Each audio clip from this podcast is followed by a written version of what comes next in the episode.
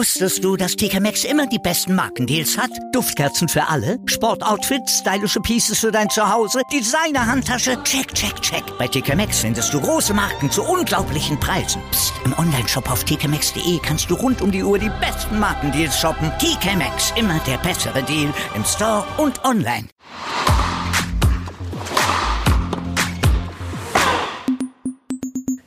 Alle sind momentan im Tennisfieber Australian Open, zweite Woche, die läuft ja schon und wir freuen uns, dass wir darüber sprechen können und damit herzlich willkommen zur zweiten Folge von Crosscourt, dem Tennis-Podcast von Sport 1 und ich freue mich sehr, heute auch wieder unseren Tennisexperten, so bezeichne ich ihn jetzt mal, Stefan an meiner Seite zu haben. Hallo Stefan, auch im Tennisfieber wahrscheinlich, ne? Ja, das sind gerade zwei richtig aufregende Wochen für jeden Tennisfan, denke ich. Äh, nach der Corona-Pause im vergangenen Jahr und dann den Verzicht einiger Stars auf die US Open und French Open. Es ist schön, endlich wieder fast alle dabei zu haben. Und ja, dann kommt schon wieder so richtiges Grand Slam-Fieber auf gerade. Bist du einer, der wirklich nachts äh, sich den Wecker stellt, wenn ein besonderes Match ansteht? Ja, bin ich. Ähm, ich bin meistens so, dass ich tatsächlich einfach früh ins Bett gehe, gerade um 20 Uhr oder so, um dann wirklich um zwei oder drei Uhr und notfalls halt eine Stunde hinterher zu gucken und ein bisschen über die Werbungen zu spulen. Aber ja, das mache ich. Das sind die Tennis-Freaks, die Deutschland braucht. Ja. Aber trotzdem, er ist jetzt hellwach. Äh, wir sprechen gerade, das sagen wir vielleicht äh, vorneweg, äh, direkt nach dem Match von Alexander Zverev gegen Novak Djokovic. Also nur, dass jeder das mal einordnen kann, wann wir uns jetzt gerade hier unterhalten. Und man muss ja sagen, puh, was für ein Wahnsinnsmatch. Ne? Also ich habe ja gedacht, das geht tatsächlich nur in den fünften Satz, wenn ich ehrlich bin. Ja, das war auf jeden Fall, da war alles möglich. Ähm, also äh, Djokovic, also Zverev hatte ja auch Satzball, aber da kam Djokovic schon immer mit seinem guten Aufschlag. Ähm, was ich noch sagen möchte, erstmal vorweg, ich bin froh, nicht in der Box von Djokovic zu sitzen. Ähm, das ist ein hochanstrengender Job. Also wie der teils nach jedem Ballwechsel 20 Sekunden die fixiert hat und äh, als die für ihn nicht die richtigen Reaktionen gezeigt haben. Und die wissen ja auch nie, welchen Djokovic die gerade vor sich haben. Also das macht es ja auch für Zverev so schwierig. Der hat ja in jedem Satz gegen eine andere Person gespielt, gegen einen anderen Gegner. Also im ersten Satz wirkte Djokovic teils apathisch. Dazu diese irre Taktik, da auf jeden Ball drauf zu hauen. Er hatte ja jetzt erklärt, dass es wohl wegen der Verletzung war. Ja, genau, er wollte halt mhm. keine langen Spielzüge, sondern möglichst mhm. schnell eben den Punkt machen. Verstehe, genau. Ungewöhnlich eigentlich für ihn, ne? Muss genau, weil Zverev eben auch der Meister ist der kurzen Ballwechsel. Der hat, in, der hat in dem Turnier mit Abstand die besten Werte bei äh, Ballwechseln bis maximal vier Schläge. Und Djokovic in den späteren Sätzen war er ja durchaus bereit, Ballwechsel länger zu machen. Also deswegen, es war ungewöhnlich für ihn. Und genau, ich weiß nicht, wie du das immer erlebt hast. Er hat ja jetzt gesagt, Achterbahnfahrt, so kann man es wirklich beschreiben. Er hat ja mhm. wirklich, er hat ja wirklich ständig den Charakter gewechselt. Also wie gesagt, erst total apathisch, dann war er total fokussiert wie eine Maschine und dann war er wieder ähm, total aggressiv, hat den Schläger zerstört, hat seine Box angebrüllt. Dann war er wieder ruhig und, und äh, ich weiß nicht, wie du ja. da, was da dein Eindruck von Djokovic ist, wie der ständig den Charakter wechselt ich finde halt auch Achterbahnfahrt hat es eigentlich ganz gut auf den Punkt gebracht. Also es ging ja wirklich hin und her. Am Start habe ich echt so gedacht, am Start des Matches habe ich gedacht, boah, heute kann es tatsächlich mhm. mal sein, dass Zverev wirklich Novak Djokovic das Leben so schwer macht, dass es entweder wirklich über fünf Sätze geht und wirklich so eine ganz, ganz enge Kiste hinten raus ist oder er ihn wirklich schlagen kann, weil das wirkte am Anfang echt sehr unsicher, er hat unfassbar viele Fehler gemacht, was man von ihm so in der Art mhm. eigentlich nicht kennt. Ähm, da habe ich echt gedacht, heute könnte der Zeitpunkt sein. Ähm, aber so wie du es gerade beschrieben hast, es ist halt Novak Djokovic und der hat so viel erlebt in seiner Karriere und das merkst du ihm halt an. Der kommt irgendwie immer wieder aus diesen schlechteren Phasen wieder raus. Dann hat er ja mal diesen Wutanfall gehabt mit dem ja. Schläger zertrümmern, ne, was ja eigentlich auch ein bisschen ungewöhnlich ist. Also bei Zverev sieht man es ja öfter, muss man sagen. Ähm, also, aber er schafft es halt immer hinten raus, dann, wenn wirklich das entscheidend, die entscheidenden Punkte kommen, zu performen und da zu sein. Ne? Also es ist schon eine Wahnsinnsleistung, die er da hingebracht hat, wobei man auch sagen muss, wenn wir auf Alexander Zverev gucken, auch das war stark. Ne? Also der war ja wirklich äh, nah dran, äh, den Joker zu schlagen und ins Halbfinale einzuziehen und so. Das muss man, also die, die Performance muss man natürlich auch mal loben. Ne? Also es war schon auch stark, was Zverev auf der anderen Seite gezeigt hat. Ne? Ja, man kann Zverev echt nur Mini-Vorwürfe machen. Er hat wirklich gut gespielt, speziell am Anfang. Er war präsent, aber gleichzeitig auch ruhig, hat sich jetzt nicht durch eigene Unzufriedenheit zerstört. Ab und an ließ er sich zurückfallen, aber er hat schon weitgehend versucht, aktiv zu sein auch.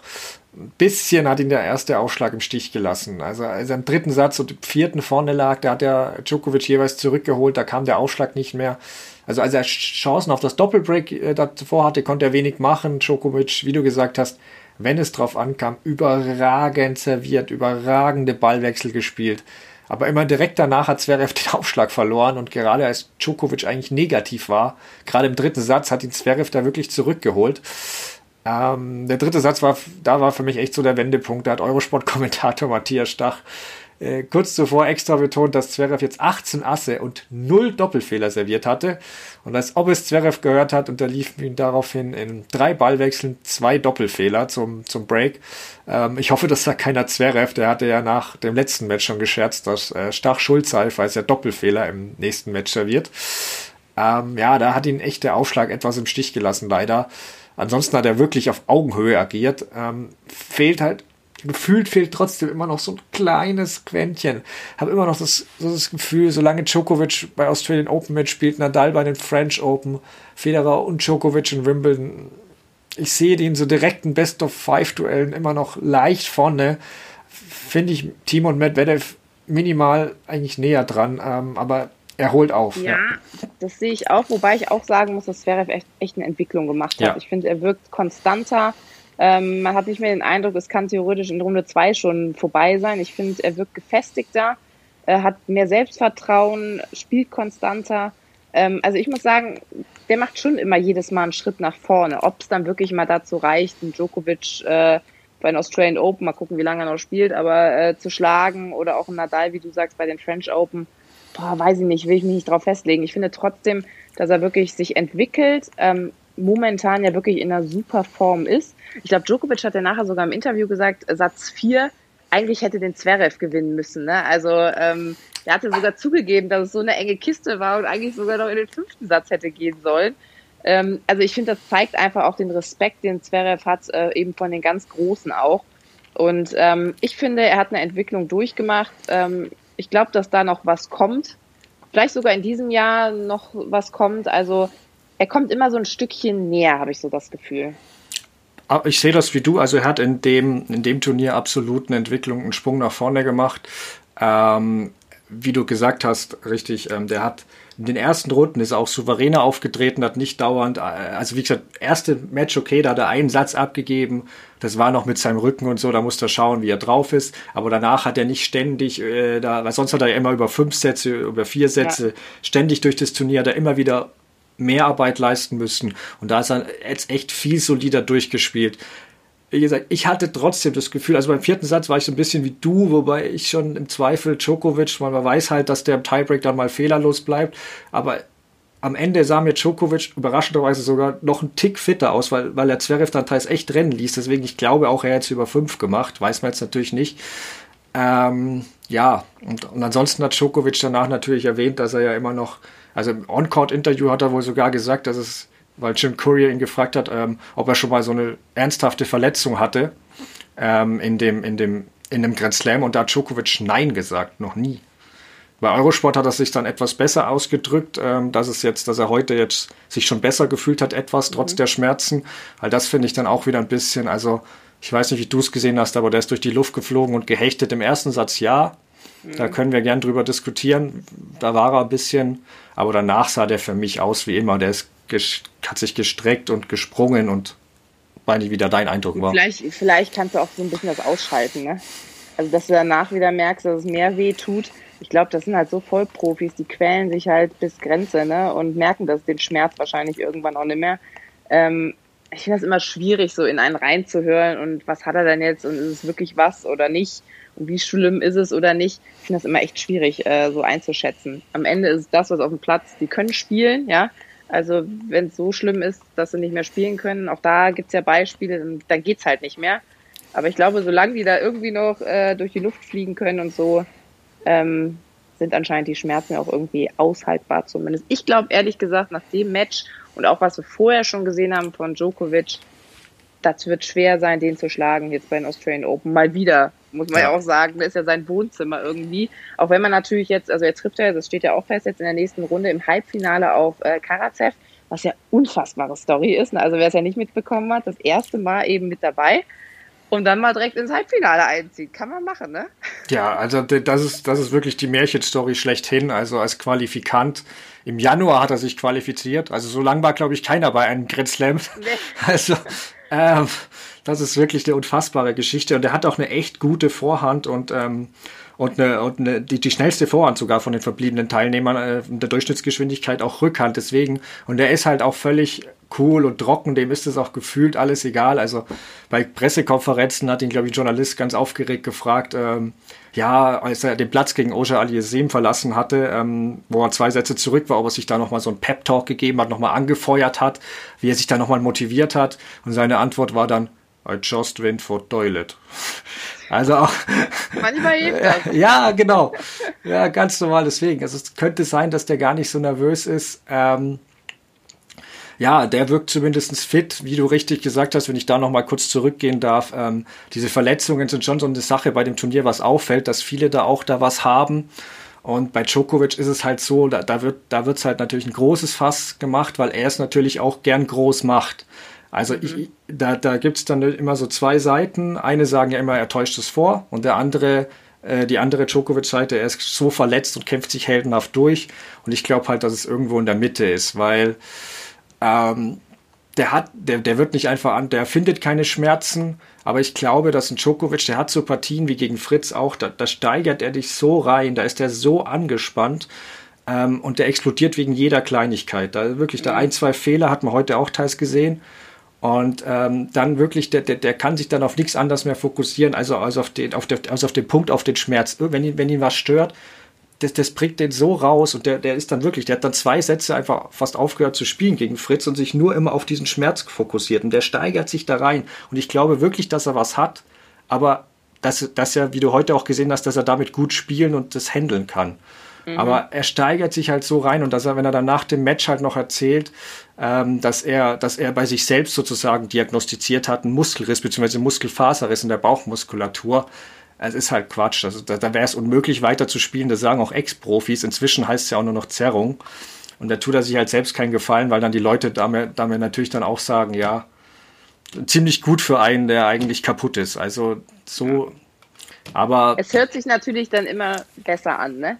Ja. Er war verletzt und trotzdem guckt dir ja. an, wie er sich durchgekämpft hat, guckt ja. dir an, was er geschafft hat, was er trotzdem für eine Leistung zeigen kann und so, ne?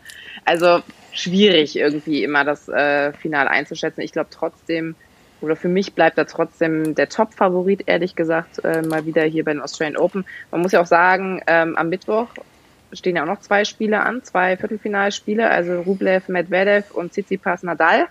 Nadal, ich glaube, der einzige, wenn ich richtig informiert bin, der noch keinen Satz abgegeben hat. Ne? Korrigiere mich, äh, wenn ich irgendwie Quatsch erzähle. Ähm, also glaube, der ja. ist eigentlich auch gut drauf, aber ich glaube auch, also ich wünsche mir Nadal gegen Djokovic äh, im Finale. Ich finde ja, das schon cool, ja, ne? ne? Die großen beiden gegeneinander. Ich liebe ja immer diese Duelle. Wo, ähm, ja, ich glaube aber trotzdem, dass Djokovic gewinnen wird. Ja, also auf dem Belag zumindest, glaube ich. Bei den Australian Open würde ich auch nie gegen Djokovic gehen. Also da, wie gesagt, da kann er seine Verletzung schon erzählen, was er will, aber du, du, du den da zu schlagen, also der schlägt sich nicht von selbst. Und äh, ich bin bei dir. Ich befürchte nur, ich fände Nadal Djokovic auch mit der ganzen Geschichte einfach nochmal geil. Aber ich muss auch sagen, ich glaube, dass Djokovic Nadal nicht das beste Finale werden würde, weil Nadal gegen Djokovic auf Australian Open erinnert dich ans letzte, das war ziemlich ja. deutlich. Also, das ist ein bisschen wie andersrum auf dem French Open. Das ist wirklich so, da ist Djokovic der Kryptonit von Nadal bei den Australian ja. Open. Also, ja. das, das, dann ist der Belag noch so schnell. Du hast ja gesehen, wie Djokovic heute serviert hat. Ich glaube, dass das für Nadal ein schlechtes Matchup ist, auch wenn er echt gut aussieht, wie du schon angesprochen hast. Ähm, also, da sieht man auch nichts mehr vom Rücken. Dann glaube ich, dass du dir Medvedev wünschst. Oder wen? Korrekt. Medvedev wäre wär meiner, den hätte ich gern, dem traue ich das zu. Ähm, Rublev ist sicher auch gefährlich, aber für Rublev wäre es das erste Finale, Grand Slam-Finale. Ähm, ah, der ist top in Form und ich glaube auch, dass der Medvedev ein bisschen ärgern kann, auch wenn das Head-to-Head -Head nicht gut ist. Aber ähm, ich glaube, Rublev im ersten Finale gegen Djokovic wäre da noch überfordert. Also rein nervlich, wenn es dann wirklich im vierten oder fünften geht. Ich glaube, Medvedev wäre cool genug, also der könnte Djokovic zumindest richtig ärgern. Und wir sollten ganz kurz auch Tsitsipas nicht ganz vergessen. Also mhm. der macht auch einen guten Eindruck. Der hat jetzt den Walkover Das heißt, er konnte Kraft sparen, wobei sowas ja auch einem aus dem Rhythmus bringen kann. Das hat er mhm. letztes Jahr erlebt. Ähm, aber da kann Nadal, da muss Nadal schon mal gucken. Also da glaube ich schon, dass es ein Härtetest wird, wenn Tsitsipas seine Form erreicht. Und ähm, Nadal jagt ja jetzt auch den Satzrekord von Roger Federer. Er hat jetzt 33 Sätze in Folge gewonnen bei Grand Slams und er könnte jetzt mit gleichziehen, wenn er Tsitsipas in einem Dreisatz-Sieg besiegt. Also. Dann. Ja, ich, Motivation. Ja, ich glaube, dass ihm das ziemlich egal ist. Also Statistiken, glaube ich, ist Djokovic deutlich wichtiger. Äh, das glaube ich tatsächlich auch. Aber es zeigt eben, Spannung bei den Herren, finde ich, mhm. auf jeden Fall äh, gegeben. Ne? Gab die ein oder andere Überraschung, über die wir auch schon gesprochen haben. Also mal gucken, wie es da weitergeht, auch wenn eben, man muss es nochmal sagen, ohne deutschen Spieler, was natürlich ganz Deutschland immer hofft, dass äh, Sascha Zverev das dann auch mal packt und äh, ja wirklich irgendwann auch mal den großen Wurf äh, schafft. Aber ich finde trotzdem vielleicht nochmal final abgeschlossen. Das war ein gutes Match, was er gezeigt hat. Ich finde, er entwickelt sich stetig. Mal gucken, ob er es dann auch wirklich mal eine ganze Saison durchhalten kann. Eben bei allen äh, Grand Slam Turnieren ne, performt. Das ist ja auch immer so ein Ding. Das ist ja manchmal so ein Auf und Ab. Ähm, da bin ich mal gespannt, äh, was da in Zukunft äh, auf uns zukommt. Frauen natürlich auch ein großes Thema. Äh, mittendrin Serena Williams. Also erstmal, also bevor wir über Sportliche sprechen, was ist das für ein geiles Outfit, was sie anhat, ey. Also meine Herren, da muss man ja ein paar Mal hingucken. Also so ein Catsuit, so nenne ich es mal, ja, mit nur einem ein Bein. Bein. Ja. Oh, was sagen, was sagen die Männer dazu zu diesem Outfit? ja, das hat sie ja, glaube ich, bei Florence Griffith Joyner abgeschaut, hat sie gemeint, ähm, dieser Leichtathletik-Ikone. Ähm, ja, es ist, äh, es ist interessant. Ähm, ich sag's mal so. Nein, es ist es, es ist was anderes auf jeden Fall. ähm, aber wenn wir dann zum Sportlichen kommen, ähm, was, was mich, ja, sorry, was mich halt vor allem ähm, an Serena an diesem Turnier fasziniert, ist, wie, wie beweglich sie ist. Also ich weiß nicht, ob es an ihrem Catsuit liegt, aber sie läuft besser als je zuvor. Also sie ist wirklich gegen Halep auch also Halep ist eine der, der fittesten und schnellsten Spielerinnen auf der Tour, aber teilweise hat Serena Bälle geholt, wo ich mir überlegt hätte, ob Halep die erreicht hätte. Also das war mhm. unfassbar.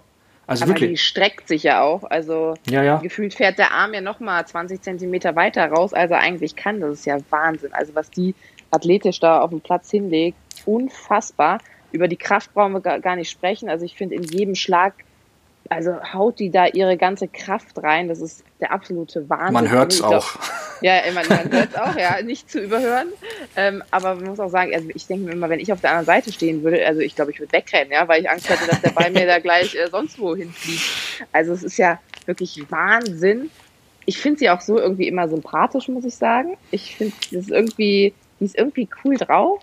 Ähm, ich stimme ja. dir zu. Ich hab's, ich hab's, ich hab's teilweise, also ich habe es nicht immer so gesehen. Manchmal fand ich sie auch ein bisschen too much, wenn sie nach Niederlagen immer eine, äh, so eine Verletzung erwähnt hat. Aber inzwischen, in den letzten Jahren, bin ich total bei dir. Finde ich sie auch immer höflich, respektvoll, sympathisch. Ich glaube, seitdem sie auch Mama geworden ist, ja, das kann, so den Eindruck. Ne? Kannst du also durchaus recht haben.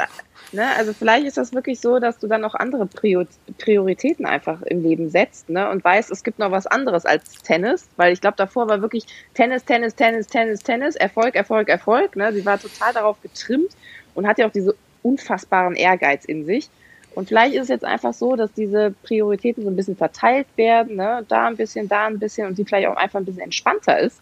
Ähm, ich finde, sie zeigt immer noch Wahnsinns-Tennis. Ich liebe es, ihr zuzuschauen.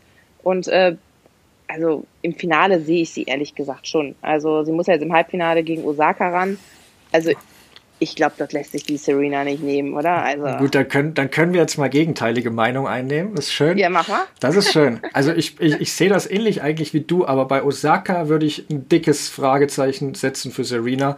Osaka ist für mich die gefährlichste Spielerin und die einzige, die sie auch in dieser Form stoppen kann. Sie serviert ähnlich stark, verhält sich bei Breakbällen wirklich ähnlich cool wie Serena. Also die macht ja gerne einen auf schüchtern außerhalb, ist sie vielleicht auch, aber auf dem Court spielt die wie ein 15-maliger Grand Slam Champion, finde ich. Und ich traue ja als einzige, ja, ja, ja, ich traue ja als einzige wirklich zu, auch vielleicht neben Andreescu, wenn die mal länger fit ist, aber wirklich das Damen-Tennis nach Serena zu dominieren. Also Osaka finde ich, äh, da muss Serena noch mal alles zeigen. Wenn Serena das Finale gewinnt, äh, sorry, das Finale erreicht, das dann ist sie für mich die klare Favoritin und dann kann sie nur stoppen, dass sie wieder an Titel 24 denkt. Das schwebt ja so ein bisschen über. Ich weiß nicht, ob Aber ist das wirklich so? Also Sie ich weiß nicht, die ist so eine abgezockte also, sie, ja, sie hat es zuletzt mal zugegeben vor ein paar Monaten, dass das schon schwebt. Die will diese 24. Auch wenn ich immer sage, Serena, du hast den Rekord. Margaret Court, da waren elf Grand Slam-Titel bei den Australian Open, als noch niemand nach Australien gereist ist. Ähm, aber ihr ist, ja, aber ihr ist das wirklich super wichtig. Deswegen, also sie hat es echt mal zugegeben. Sie hat es immer abgestritten. Zuletzt hat sie gesagt, ja, die 24 spielt eine Rolle. Sie will, sie will die schlagen. Okay, also spielt das vielleicht doch dann äh, im Ganzen eine Rolle. Trotzdem glaube ich irgendwie, Ah, oder ich würde es mir wünschen, dass sie das Ding auch holt. Mein Gott, jetzt ist es einfach raus. Also ah, ich glaube tatsächlich auch, dass wenn sie im Finale steht, lässt sie sich das nicht nehmen. Barty, okay. Äh, bei der weiß man auch nie, ne? Also das könnte schon auch schwierig werden, glaube ich, für Serena, wenn das tatsächlich so ein Finale sein könnte. Oder wie siehst du das? Das sehe ich genau wie du. Ich sage aber, Barty wäre gefährlicher, wenn keine Zuschauer drin sind, als mit. Das klingt jetzt erstmal komisch. Mhm. Aber ich glaube, dass Barty wirklich so sensibel, dass die wirklich den Druck der Zuschauer spürt. Die spielt, seit die Zuschauer nicht da sind, spielt die viel besser. Also ihr mhm. Oberschenkel liegt auch an ihrem Oberschenkel, der wieder besser ist, offenbar. Aber da glaube ich wirklich, das hat man auch letztes Jahr gegen Kennen gesehen im Halbfinale, die spürt den Druck, dass, dass die Australier mhm. unbedingt diesen Sieg wollen. Deswegen, also ich, wenn da Zuschauer kommen, ich finde Jennifer. Wollen ja angeblich. Ja, genau. Ne? Genau. Ab wann nochmal ab Halbfinale, oder? Ja, ich glaube, mit, bis Mittwoch ist der Lockdown, also ab Donnerstag eigentlich, ja, okay, genau. genau. Ähm, und ähm, ich finde, also Jennifer Brady sollte man auf der Rechnung haben. Die spielt jetzt gegen Pegula, die Milliardärstochter, da haben wir auch einen Artikel auf sport1.de dazu. Ähm, auch eine interessante Geschichte, die spielt auch richtig gut, aber also Brady ist für mich so eine Geheimfavoritin. Die sollte man wirklich auf der Rechnung haben. Also mit dem Nachnamen, ne? Also Tom Brady hat ja auch schon Ja, das stimmt, ja, ja. Das hat aber nichts miteinander zu tun, möchte ich noch dazu sagen. Nicht, dass jetzt irgendeiner denkt, das ist die Schwester oder so. Nee, nee, nee. nee. Ähm, ist mir nur spontan gerade eingefallen bei den Die hätte, die hätte zumindest, die hätte zumindest einen deutschen Coach, also dann können wir über irgendwas uns freuen, sozusagen. Also deutscher Coach Michael Geserer, der leistet aber im Ernst, der leistet echt gute Arbeit. Also der hat die richtig nach vorne gebracht. Also ähm, ja, da bin ich sehr gespannt, wie die sich entwickelt und jetzt auch bei dem Turnier noch abschneidet. So, Stefan, jetzt bin ich natürlich gespannt, äh, was das Tippen angeht. Äh, weil nächste Woche, Mittwoch, gibt es uns ja wieder die dritte Folge Crosscourt. Da werden wir sozusagen einfach mal so ein bisschen Australian Open abschließen. Ne? Wer war richtig gut, wer hat sich gut präsentiert, Entwicklung, nochmal auf die Deutschen schauen. Aber jetzt möchte ich einen Tipps von dir haben. Wer gewinnt denn die Australian Open bei den Herren und bei den Damen? Was glaubst du? Also bei den Damen lege ich mich recht schnell fest, da sage ich Osaka. Okay. Im Finale gegen, sagen wir Brady, aber Barty kann es auch gut sein. ähm, und bei den Herren, ich würde gern was anderes sagen, weil du dir ja schon auf Djokovic festgelegt hast, aber ich kann nicht. Also Djoko, Djokovic gegen Medvedev im Finale und Djokovic gewinnt. Ich glaube, bei Djokovic macht man zumindest nichts falsch, ja. wenn man darauf tippt. Ja. Äh, ich glaube aber tatsächlich auch, also Djokovic habe ich ja eben schon gesagt bei den Herren, ich glaube, an dem führt kein Weg vorbei. Bei den Damen halte ich dagegen. Ähm, ich glaube, Serena macht's. Ich glaube, die zieht das durch in ihrem heißen Outfit und äh, äh, wird da. Das lenkt auch die Gegnerin ab. Das, ja, das weiß ich jetzt nicht, aber, aber äh, ich glaube, das wird was und äh, sie holt. Gegen, gegen Barty. Gegen Barty. Gegen Barty, genau. Ich glaube, äh, dass Barty auch das äh, Finale erreicht. Also das ist so mein Tipp, mal gucken, wie es dann am Ende kommt. Also ich habe es eben schon gesagt, nächste Woche Mittwoch werden wir uns dann äh, wieder hören, wahrscheinlich auch mit einem Gast. Äh, da schauen wir noch, wer da am besten sozusagen in Frage kommt. Und ja, da bin ich gespannt, wer von uns beiden recht hatte, Stefan. Wir müssen uns ja. noch was überlegen, ne, was der andere kriegt. Ja, genau. Ja, das können wir gleich noch besprechen. Das können wir dann nächste Woche auflösen. Ähm, ich, eine Sache noch, wollte ich noch ganz kurz über das Match des, des Turniers äh, Kyrgios gegen Team sprechen, weil das ja auch mhm. große Relevanz hatte. Ähm, also das waren ja wirklich alle begeistert davon und ähm, klar, schade das Team danach. Ich hätte ihn gern gegen Djokovic gesehen, weil er für mich immer noch der ist, der Djokovic neben Medvedev am gefährlichsten werden kann. Hatte leider er sagt, rückt selbst nicht so damit raus, aber hatte wohl was am Fuß. Aber das muss man jetzt mal abwarten, wie es bei dem weitergeht. Ähm, was ich aber noch spannend finde, Kyrgios, wie siehst du den denn? Jetzt hat er wieder wirklich so gespielt, dass er richtig Freude macht. Wird der jetzt, ist der, ist der gut für den Tennissport? Ich sag ja. Auch wenn er manchmal Aktionen bringt, die nicht gut sind, allgemein im Sport nichts verloren haben. Ich finde trotzdem, das ist halt so ein Showman, ne? Also der, und der kann ja auch was. Ist ja nicht so, als würde er nur Show machen und man wird jedes Mal denken, oh puh, ne, also Tennis spielen sollte er vielleicht auch mal können. Er kann ja wirklich was.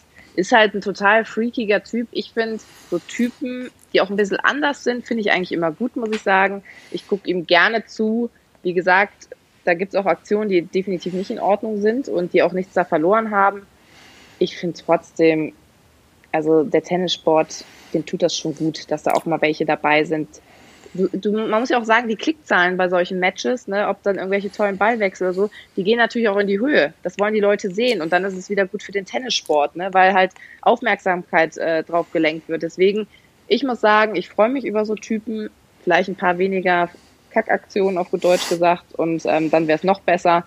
Und ich glaube, ehrlich gesagt, wird der mal richtig, also ich weiß ja nicht, was er macht, ich glaube, der hat ja immer noch keinen Trainer, ja. aber wird der mal richtig trainieren, ich glaube, der wäre viel, viel besser als das, was er momentan zeigt. Ich glaube, das ist einfach so ein richtig fauler Sack. Der ist mit das größte Talent überhaupt. Also der hat alles. Der hat Aufschlag, Vorhand, der hat unglaublich, der könnte alles. Aber ähm, ich, ich sehe es wie du. Ich finde ihn auch grundsätzlich gut für den Sport, gerade wenn er so ist wie bei den Australian Open. Mhm. Super. Wenn der da ab und zu mal Djokovic nachäfft, ja, Mai, also Djokovic hat früher auch andere Spieler nachgeäfft, da sollte der drüber wegstehen. Ähm, und ähm, aber wichtig ist halt, was ich halt doch so zweifle, weil alle sagen, ja, jetzt wird er erwachsen und so, er war jetzt super. Ich weiß halt nicht, ob das wieder nur in Australien ist, dass er sich vor denen ein bisschen besser mhm. benimmt und da sich auch motivieren lässt wie, gesagt, wie du sagst, wenn er so das macht, klasse und gerne auch dann ein bisschen Show, das ist wichtig, das lockt auch, ich krieg's ja auch mit auch Leute an, die immer nicht immer Tennis nur gucken, lockt es auch an, hey, da spielt der Kyrgios gegen Team, das gucke ich mir an. Ähm, aber er darf halt dann nicht solche, solche Aktionen machen, wo er Matches abschenkt und keine Lust hat ja. und das ist halt das. Nee, aber ansonsten. Er ist auch einfach manchmal unsportlich, was er macht, muss ja. man einfach sagen, genau. äh, wie es ist. Ich finde, das hat da nichts verloren. Ich weiß ehrlich gesagt nicht, ob der Mann irgendwann erwachsen wird. Äh, puh, ich würde das nicht unterschreiben, wenn ich ehrlich bin. Ähm, ich glaube, da wird auch noch das ein oder andere kommen.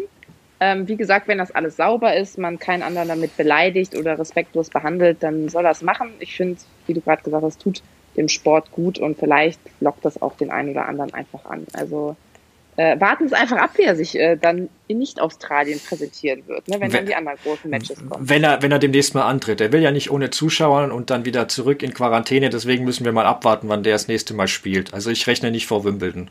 Aber mal gucken. Okay, warten wir es ab, wann er sich denn wieder traut, sozusagen. Dann sage ich aber schon mal Danke dir, Stefan. Es hat Spaß gemacht. Folge 2 bei Crosscourt. Wie gesagt, nächste Woche Mittwoch gibt es uns dann wieder mit Folge 3. Wir werden uns mal überlegen, wer dann unser Gast sein wird oder Gast sein darf. Und dann eben der Rückblick auf die Australian Open 2021. Ich bin gespannt, wer recht hatte von uns beiden. Ne? Und wir überlegen uns irgendwas Schönes für den anderen. Okay. Der, der recht hat, bekommt irgendwas. Was auch immer. Danke dir, Stefan. Danke ebenfalls. Hat Spaß gemacht.